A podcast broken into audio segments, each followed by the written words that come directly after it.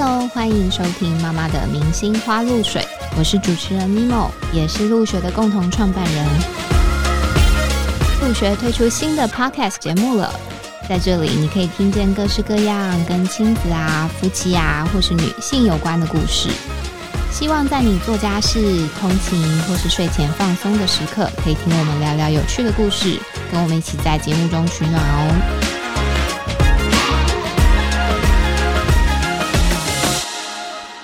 很多人会说婚姻是爱情的坟墓，但是遇到有小孩的夫妻，你会听到他们说，有了孩子之后才是对爱情真正的考验。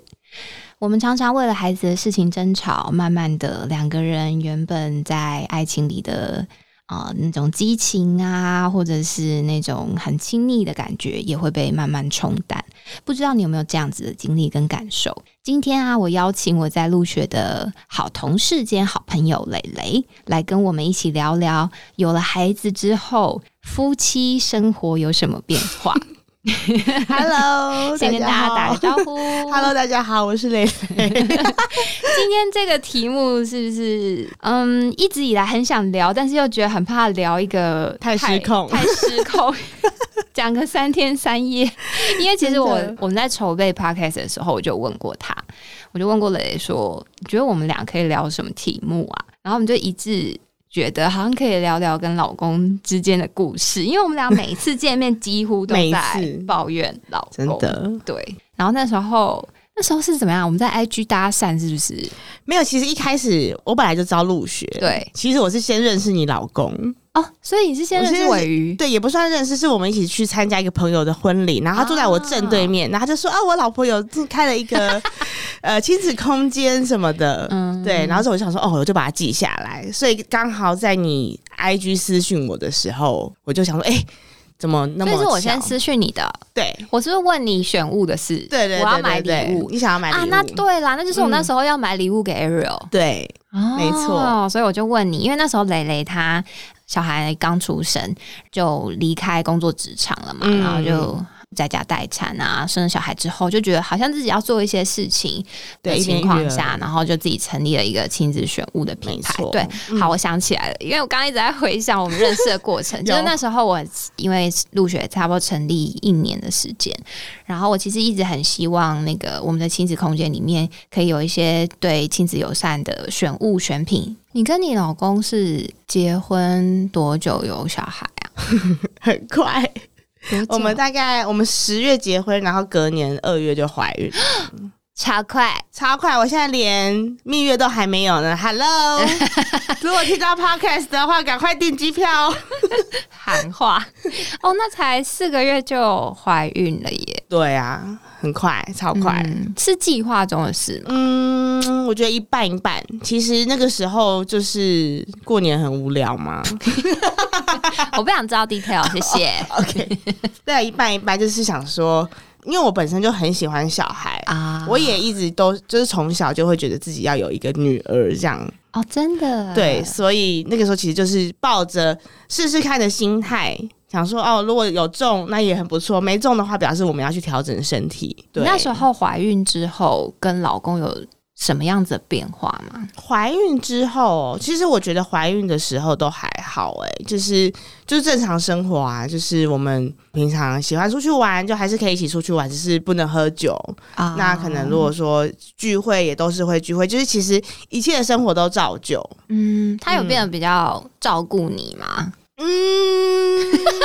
是不是想不起来了？有没有可能一开始吧？可能久了之后，就是怀孕的，反正就是我嘛。这句话有好深的控诉哦。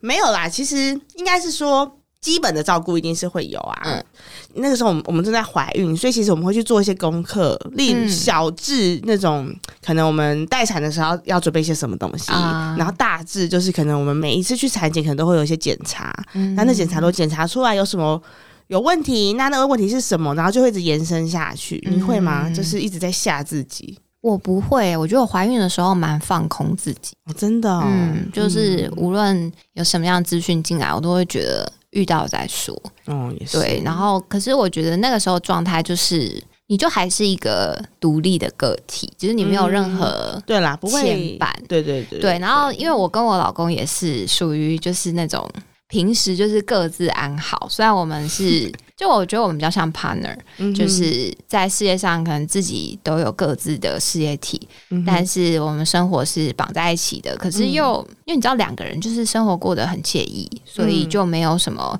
就算我我那时候其实蛮常自己去产检的，真的假的？对，就是我没有觉得啊一定要老公陪，但他我觉得要哎，他可以去，他都会去，但是没有办法去的时候，因为我记得我羊膜穿是你自己去啊。杨木川是他应该好像在 在在那个 没有，反正他有陪我啦。但是很多时候我都会觉得还好，嗯嗯，因为我觉得我们生小孩前，应该说婚前就是这种关系。OK，对，就是还蛮独立的。但是生了小孩之后，那个心情就开始有一些转变。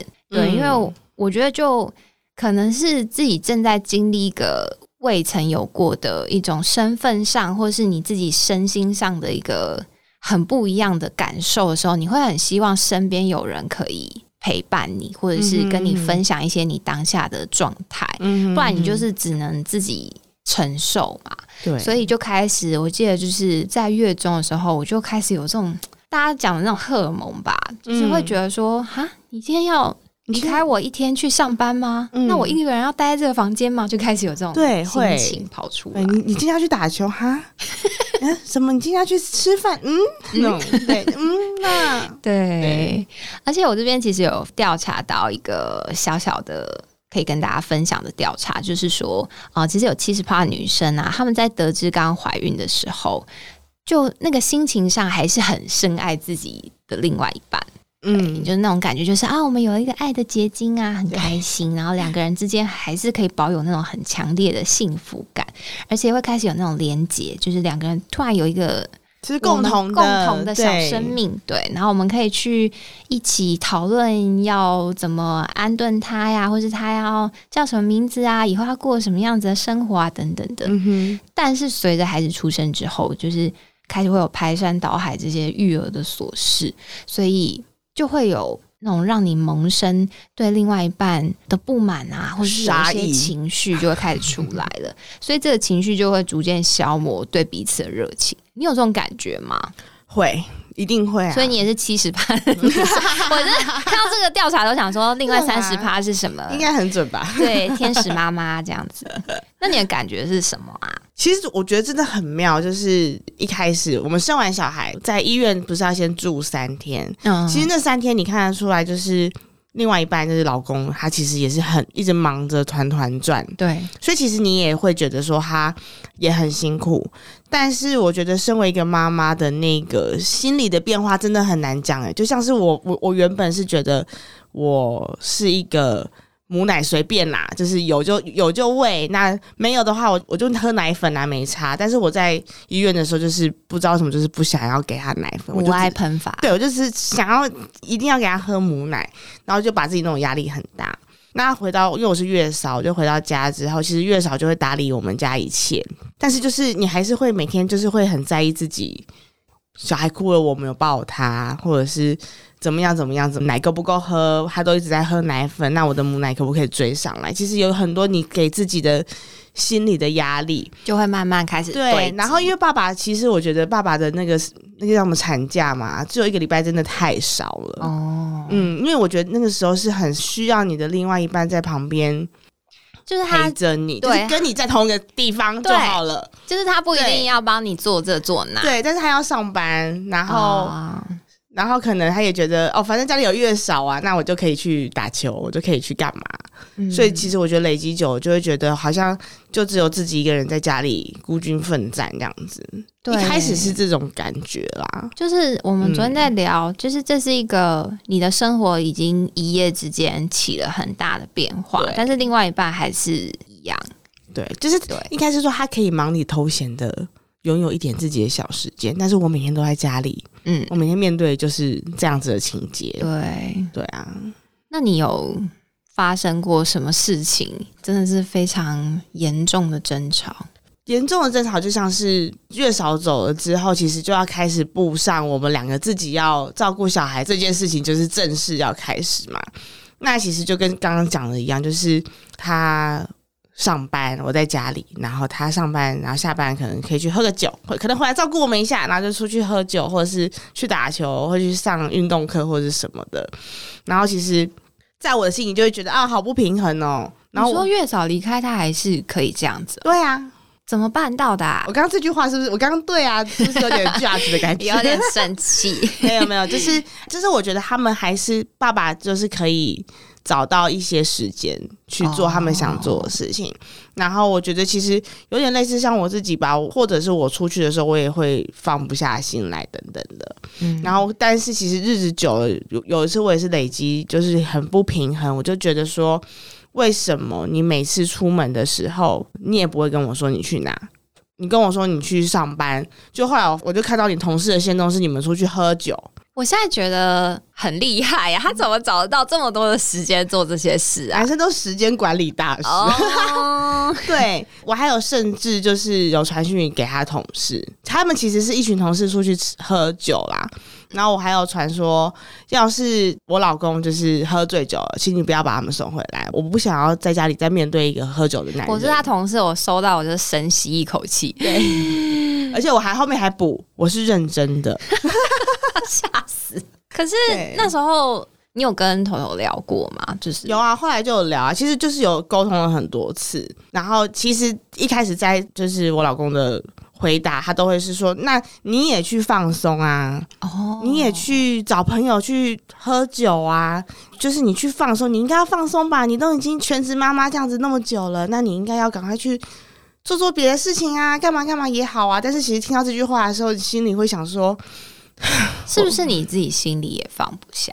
对，第一心里放不下，第二是你叫我现在去放松，我要去哪里放松？我也没有想要去喝酒，我也没有。你去放松的时候，他可以自己照顾小孩吗？这又是另外一个问题。对啊，因为我觉得其实听起来蛮合理的哈，就是因为我自己也很常听到，可能我老公或者是我妈就会说：“啊，你偶尔就是去休息一下，他是出去，比如说去按摩一下啊，或者去喝个咖啡啊这种。”我就想说，那家里谁要照顾？对啊，就是还是会心系的家里。嗯，好，比如说你放给老公去顾，然后你真的就出去，结果你回来看到这一切，你还是炸锅，会这样吗？烧炸的啊！有一次，有一次，我就我也是去放风，嗯，放风原本就是状况都好好蛮好，都没有接到电话，结果呢，就突然传讯息来说，你几点要回家？妹妹在找你了，嗯，然后我说怎么样？我说你没办法搞定吗？他说，嗯，好，我想办法。然后想办法想办法之后，传讯来说他真的不行了，他刚刚已经吐了。然后我就说，所以我现在回家了吗？就我就有点不开心，也有一点情绪了。对，我就说，所以你现在是叫我回家吗？嗯，他说没关系，你先不用，因为之前已经吵过很多次了。他他就说没关系，先不用。他也在努力，对，他就说 好感人。他坚持要在沙发上等你，可是他头上全部都是吐，他不让我亲。好有画面哦。对，这是一次，然后第二次呢，也是我出去放风，然后同样的事情又又来了，就说妹妹哭了，在找你，什么时候回来？对对，什么时候回来？然后没关系，我可以搞定。好，然后我回到家的时候，我就想说，好，至少我后来都没有接到电话，你应该都有搞定，应该相安无事，应该相安无事。结果我回到家，就是推开，就是我要很轻很轻的推开那个玻璃门，就看到，嗯，小孩身上衣服是换了睡衣，对，然后说，嗯，但是睡在客厅，OK，好，没关系，我等下就把小孩铲进房间这样，然后我就去洗澡啊，想说，哦，今天是还不错，就是好像有达到，就是我也有放松，然后。至少妹妹也家里也没事，对，然后我就洗完澡，打理好自己之后呢，我准备要缠妹妹的前一秒，我就想说，应该不会没有换尿布就让她睡觉吧？然后我就把妹妹的那裤头拉开，就发现，哇靠，是内裤。然后没有尿布吗？没有尿布，我我又摸了一下妹妹的屁股，全部都是尿，而且还是整个渗到了我们的沙发里面，她躺在尿里。然后就想说，到底有没有放过我？就是我在心里在呐。所以他睡在尿里面，他睡尿里面，而且呢，那个时候我老公是睡在房间。然后我就冲进房间，我就说：“为什么你没有把他放内裤？这个就睡在尿里了。”然后就大吼了几声，然后妹妹就醒来啦，就很难过，就是狂哭啊，那种半夜两三点，嗯，一直哭一直哭，然后我就要帮他换裤裤，对啊，换内裤、换尿布什么的。然后但是因为他睡到一半，然后因为他睡觉前也看不到我，所以他心情也很差。所以又是那种拉开喉咙、那种哭倒长城的哭法，对，他也很崩溃。然后我老公也很崩溃，因为他就被我骂醒了之后，他就要处理这些尿。然后刚好那时候我们家有买一个那个织物的那个清洁剂，想说把尿吸出来就好了。对，就发现不行，因为那个真的是太深沉了。他已经躺在里面两个小时了。呀，对，所以后来就把它全部拆掉，拿拿出去外面洗，然后好像到早上七八点才回家。对，很崩溃的一夜耶！哎，你刚刚这样讲，我想到我一个故事，因为其实我每次跟磊聊，我都觉得说哇，他家好抓嘛，我家还好。但其实我有一次也非常隐藏了，不是因为我觉得这样说起来，其实尾鱼还蛮照我的方式在育儿，但是还是有过粗暴，就是。有一次我跟你分享，你记不记得喂药事件？喂那个药水，那个很可怕哎。就是那时候应该是刘墨雨是我的小朋友，就是发生这件事情的时候，应该是五个月左右。那是他第一次生病感冒，然后对于一个新手妈妈来讲，其实很惶恐，因为。我那时候就没有遇过小朋友感冒嘛，所以我就对于要带他看医生，然后要喂药、要吸鼻涕这件事情感到觉得很可怕。然后事实上，就是他开始他的病程之后，我觉得我每天都活在一个很罪恶的地狱里，因为他每一次我帮他吸鼻涕或是喂药的时候，他都会崩溃大哭。然后就这样子过了大概五六天，就是这个生病的日子。我有一天就跟我老公说。我觉得我需要去喘息一下，因为我每一次帮他洗鼻涕的时候，看着他就是爆哭，然后很委屈看着我，我都觉得我是一个很过分的妈妈。然后我就说，我真的觉得我心情上有点荡，我要出去走走，然后我就出去放风。嗯哼，结果我回来发现，我一进门就听到那个皮卡丘的儿歌。嗯，因为那几天我们就是发现。摸鱼对皮卡丘儿歌很有反应，后来我们就是试着一边放那个皮卡丘儿歌，然后一边就是喂它喝药，它就心情没有那么烦躁。对，然后想说，嗯，为什么在放歌呢？因为我们平常不会乱放那个就是影片给他嘛，就除了喂药的时候。然后我就冲进房间一看，发现就是我老公转过来很得意跟我说，我把它喂完了，就是药喂完了。我就说，哦，是哦。然后我就走到厨房的琉璃台上，我就想说。这个药水怎么少这么多？然后我就问说：“你刚刚喂了多少药水？”然后他就说：“嗯，十 CC 呀。”结果我就说：“怎么会？他只需要喝一点五 CC，你为什么要喂到十 CC？你知道那个量？”的差别是十倍，然后我就吓了一跳，因为那时候我正处于一个非常荡，然后想说出去喘口气回来，应该一切都还是相安无事的。结果回来我接到这个震惊消息的时候，我就吓傻，我真的是当下腿软，因为他就是灌完了十 CC，然后我看我儿子就是喝完奶也准备要昏睡，我就很怕他一觉不醒，嗯哼，所以我就赶快讯息那个所有人，所有人。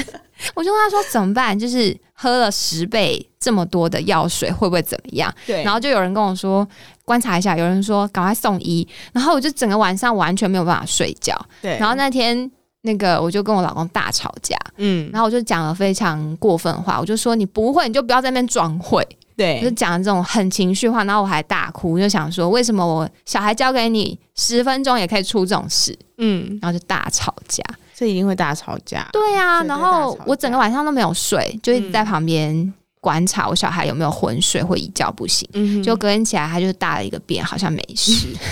哎，我刚发现一个点呢，嗯，就是你听到尾鱼很得意说。啊，我喂完药了，嗯，然后你第一个反应是去厨房检查那个药罐，对，就是会有带着一个怀疑的心情。对我也是，就是老公做什么事情，我第一个我第一个想法就是，嗯，你做对了吗？是不是会有点不信任感？就是没有办法信任他们在小孩身上这一块的做的事情或他们的判断。其实我觉得这样不是很好，可是你看看结果来说，他们真的就没做好。你知说这个经验的累积是会是会导致夫妻类的关系失衡的一环，对，而且我我有一个很奇怪的点是，我其实没有洁癖，但是我对用品很洁癖。用品，比如说，比如说美眉的东西，我觉得应该。比如说掉到地板上，我觉得就是要冲一下啊，或者是奶嘴啊，或者要怎么去洗，或者是今天这东西已经其实，比如说哦抹布，你可能擦过这个就东西，比如你抹布刚擦完桌子，我觉得这抹布是脏的，所以美美的东西放过来，我觉得可能就会脏掉 哦。对，我就很在意这个点。但是像我老公，他是很有洁癖的人，但是他对于这些觉得就觉得还好吧。其实我我发现啊，就是有小孩之前，其实两个人就算生活习惯不同，也不会有那么多的冲突。的原因就是，反正我们各自可能都有一个在意的地方，我们就是维护好自己在意的那个地方。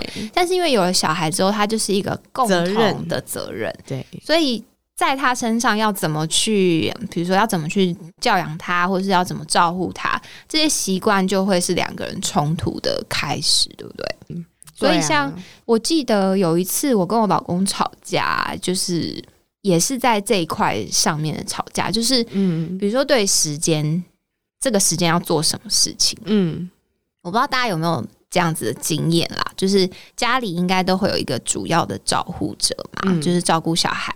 但是我我自己的经验就是说，这个主要照顾者的另外一半，他要么就是可以跟主要照顾者配合的很好，要么他其实就是 follow 这个人的命令。对，那我自己的经验，我觉得你老公也是吧？就是比如说，我就是会决定说事情要怎么做，或者是照顾的顺序啊等等的。嗯，比如说我现在假设我正在喂他吃副食品的话，我就会说，那你先去洗。奶瓶，嗯哼，对，就会有这种命令，然后，但这个这块的 order 就会变成是很多时候，就是如果你非常急忙、很混乱的时候，口气就很差，口气就会很差，对，然后它就会是争吵的一个源，对，超级，对，比如说有时候，比如说我正在喂他吃辅食品，我就觉得我已经很忙乱，我说，哎，那你可以先去洗奶瓶嘛，他就会玩着他手游说好。我我打完这场再去。对，你看他们就可以玩手游，Why？对，然后我心里就会开始，我一开始也不会暴怒，但是你知道那个心情的转折就是这样，你就会想说，哦，好，那我等你，来喂一口、两口，怎么还没玩完？我想说，我要等你，那我干脆我自己喂完就去洗，我为什么要等你？对，那这样子你根本什么都没有做到，然后我就会开始那个情绪就会慢慢起来，我就说，好了吗？可以了吗？玩完了吗？嗯哼，然后就是。一拖再拖的时候，你就会觉得说，到底为什么不能好好配合？然后就开始争吵。对我，我们家其实也是哎，所以我常常会开玩笑的说，我们家就是三娘教子啊。因为我家有养只狗是母狗，然后我也是母的，我小孩也是母的，我们都是女生，然后就唯独我老公一个男生。嗯，我就说我们家就是三娘教子，你说三个人一起教他嘛？对，就是你自己皮绷紧一点。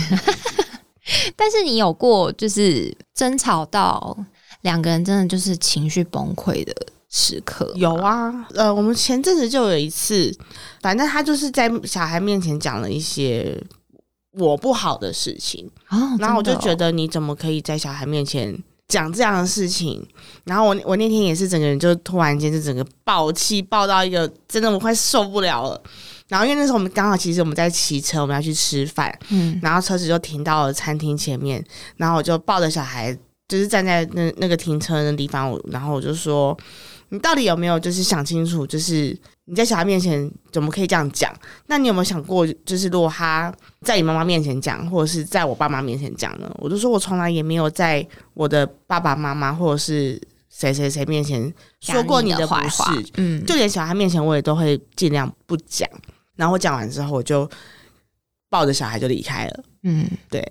然后就走走走走，就走自己走去吃饭。然后刚好因为在信义路上单行道，我就策划过，就要走就是逆向，他就是怎么样都追不到我们这样子。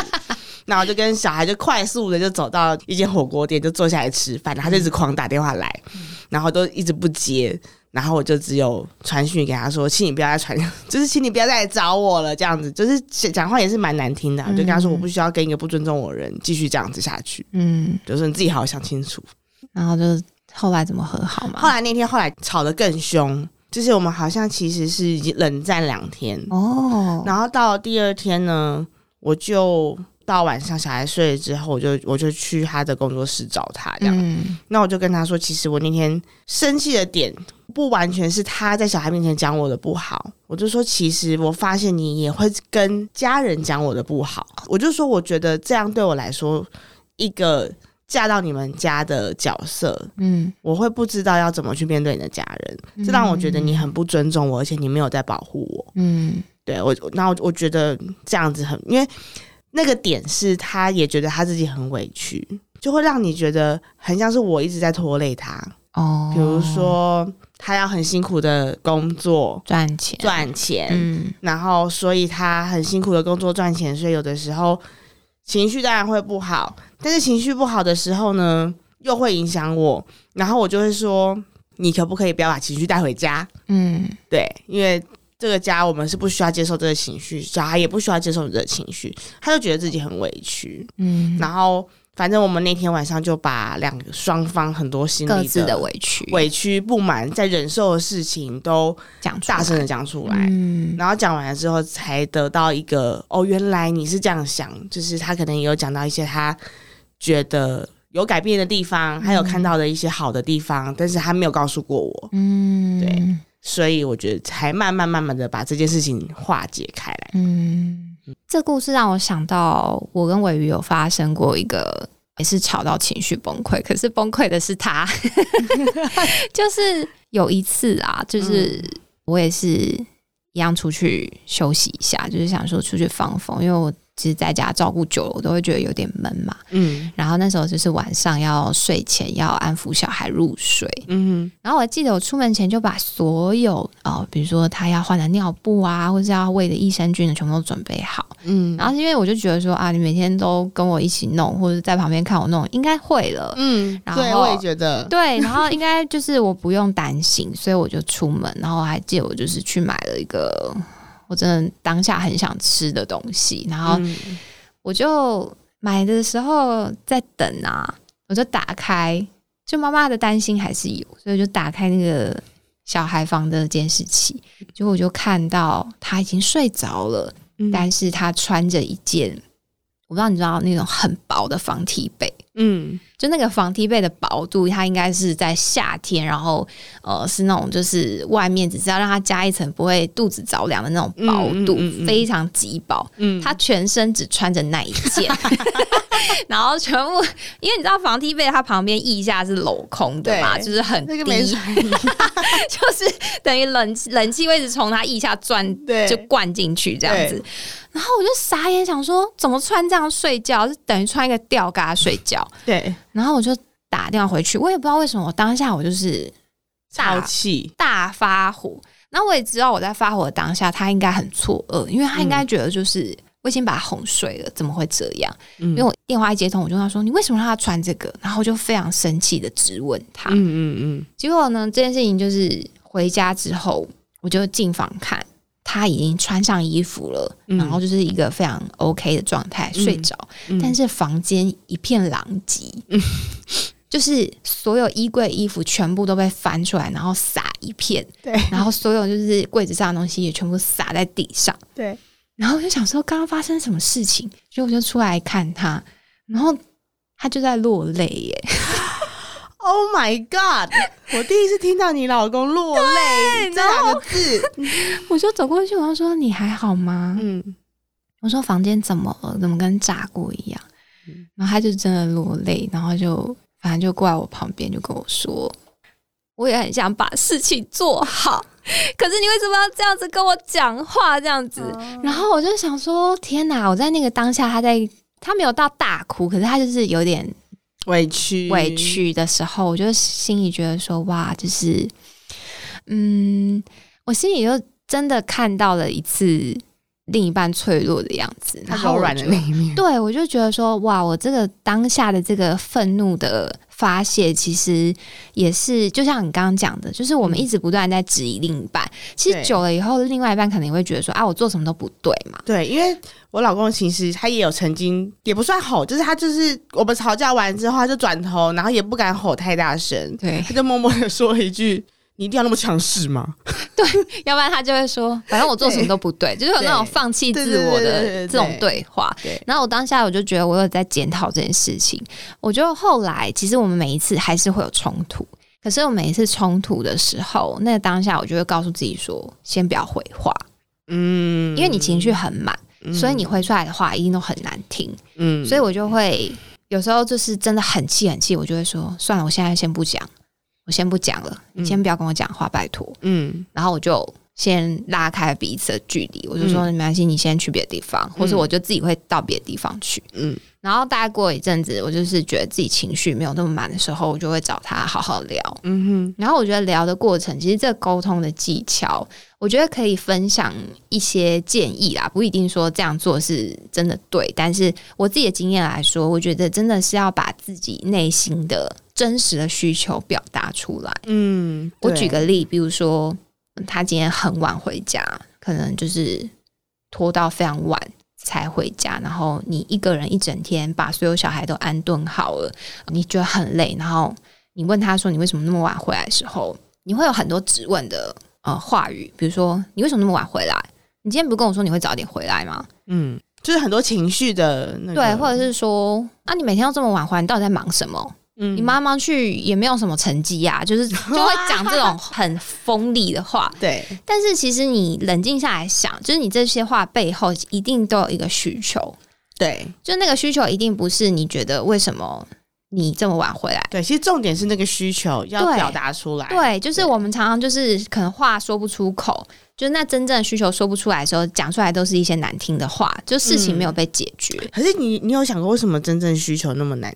讲出来，我觉得很难启齿哎，说会觉得是面子问题吗？因为我其实也会遇到同样的问题。我觉得是，我觉得情绪也是一样，就是你想要发泄，嗯，就是你光是发泄情绪，所以你就会讲出这些你呃相对强势的话，你会想要用这种这种很锋利的话去表达你自己做了很多事情，然后你什么都没有做，他就想要去打压对方。对，但其实像我几次以后，我就发现我背后真实的需求是什么？就是我真实的需求其实只是，就像你刚刚提到，我只是希望他可以陪伴我。对，就是事情都我做没有关系，但是我其实很希望另外一半不要觉得这不关我的事情，连陪伴都不关我的事情。嗯哼，所以我就有几次经验，我是好好坐下来跟他讲说，嗯，其实我只是很希望你可以陪我一起育儿。嗯，就是我其实很孤单，不是我一整天在家没有人讲话，对，然后我会觉得说啊，至少最后他睡前的时候，至少我可以跟你分享他今天发生什么事，嗯，而不是说哦，我今天就什么人我都没有接触到，我连我自己的老公可能都很晚回来，没有办法参与这些，对，对我就觉得说其实。当你好好跟他讲说你是为什么会有这些心情，然后你背后真正的需求是什么时候，他会比较能够接受跟去调整。嗯哼，对。但是当你全部都是情绪性的发泄，因为有过一段时间他是不敢跟我讲他要开会啊，他就是会突然之间就很晚回来。嗯，就他连那个他宁愿不讲，他宁愿不讲，不要被骂。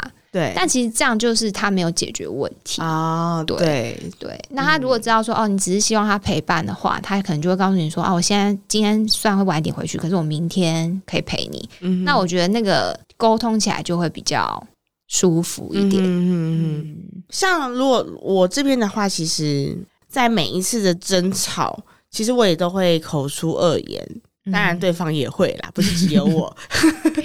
对啊，就是互相伤害。对，就是互相伤害。然后，其实我觉得这个你把话讲的很难听之后，其实第一就是有一点会模糊焦点；第二是你可能真的有的时候就是你为了赢，所以你会开始找很多很多的事情来继续吵下去。对，而且我觉得继续吵吵下去之后，你更没有办法把你的需求真正的需求讲出来。第一，可能就是因为不好意思讲了，或者是。这个已经吵架已经整个主题已经偏离到已经不是在讲原本的事情。对，那其实我觉得这样子一直两个人互相的攻击对方，可能尾鱼比较不会吧，我不知道。哦，我觉得也有差啦。对那因为其实我有的时候脑袋真的是动的比较慢，所以我老公因为他就是很会，你知道他就是那种工作上就他就是要那种 present 的人，所以他其实很有条理，就是口才很好。口才很好，然后就开始分析你给这样子，然后我就会听到更气，就觉得呃，我快要说不出话来，我就开始噼里啪啦那种大炮式乱轰炸这样子。啊，对，但其实这样子吵到最后就是不是我把他关在后阳台，就是 原来还有关在后阳台这件对事，就是我有时候吵不过他，他去后阳台，我就赶赶快把门锁起来，你然后超幼窗户稚窗户也的锁起来，然后就让他待在后面。对，然后其实把他关在后阳台的那一刹那呢，我就很气。可是他被关到后阳台之后，我就会很开心，你就觉得你赢了，我就觉得我赢了。然后其实我就会就在家里会冷静。所以我觉得啊，对我刚刚要讲的重点是要找一个方式让自己冷静下来，像把老公关在后阳台，就是一个很不错的方式，大家可以试试看。应该是说要有那个独立空间出来啊，不是说这样关来关去的对，啦。就是把它关起来。然后呢，但是我我自己的方式是，有的时候我可能气一气，然后发现哦，我已经把他逼到一个死角了，他在他也出不来了，我就觉得很好笑，我就会开始软化自己的心情，原来你都要用这种恶作剧式的去对，去软化让自己冷静。对，然后我就会开门说怎样，你要不要道歉？就是他就说我为什么要道歉？呢我就会说好，那你就继续被关，然后就继续关，然后就会设定闹钟，然后五分钟设定闹对，五分钟闹钟响了，我就会开门说回心转意了吗？你要不要跟我承认你错了？我怎么觉得有点可爱啊？你们俩对，其实有有一些方式是这样啊。那但是我觉得其实最重要的还是就是可以把，就是不要在情绪很猛烈的时候争吵。但是我其实也很不喜欢在吵架的时候，另外就是有人掉头就走。其实有的时候我掉头就就走，是因为我会想要故意气他。哦因为像我老公之前，当我脑子还比较清晰的时候，我也是会说话很流利，就是炮口在，一直对着他，他就会走掉，他就觉得你现在情绪太满了，我宁愿走开，我们先冷静。对，但是我就很气啊，我就很气，你怎么可以走掉？我话都还没讲完，你每次都是这样走掉，所以我后来也会很幼稚，就是跟他吵一吵之后，我就会带着小孩走。嗯，对，那其实这也不是一个好方式啦。好啦，啊我觉得其实今天这样聊下来啊，就是可能我们每每一对夫妻在有孩子之前，就是活得也自由自在的，然后该想任性就任性，想去哪就去哪。但是有了孩子之后，就会开始有各种的牵绊嘛。但其实我觉得，就是在这个共同育儿的过程。可能有争吵，但是一次一次经验累积，也会让两个人的关系越来越可以讲成熟吗？就是两个人的沟通方式也会越来越知道，比如说你的方式可能就是两个人就是恶作剧式的把对方关起来，然后冷静一下。那我的方式可能也就是。我就属于掉头离开，就是，但我觉得都是为了不要在当下造成更多的伤害。应该是说，在吵架的当下，你有办法意识到这个这件事情已经有点一发不可收拾，有点太歪掉了我觉得可建议两个人都可以先先稍微冷冷静静一下嗯或者是你就突然。做出一些意想不到的好笑的事情，可能对方就会笑出。对啦，就是多体谅对方，然后多站在对方的立场去思考，可能彼此的需求是什么。我相信，其实很多的不顺利也会慢慢的度过，两个人会越来越找到自己的默契。这样，OK。今天的这一集，如果听众朋友有任何的意见，也可以私讯我们，或者是啊、到有什么好的把老公关起来的建议？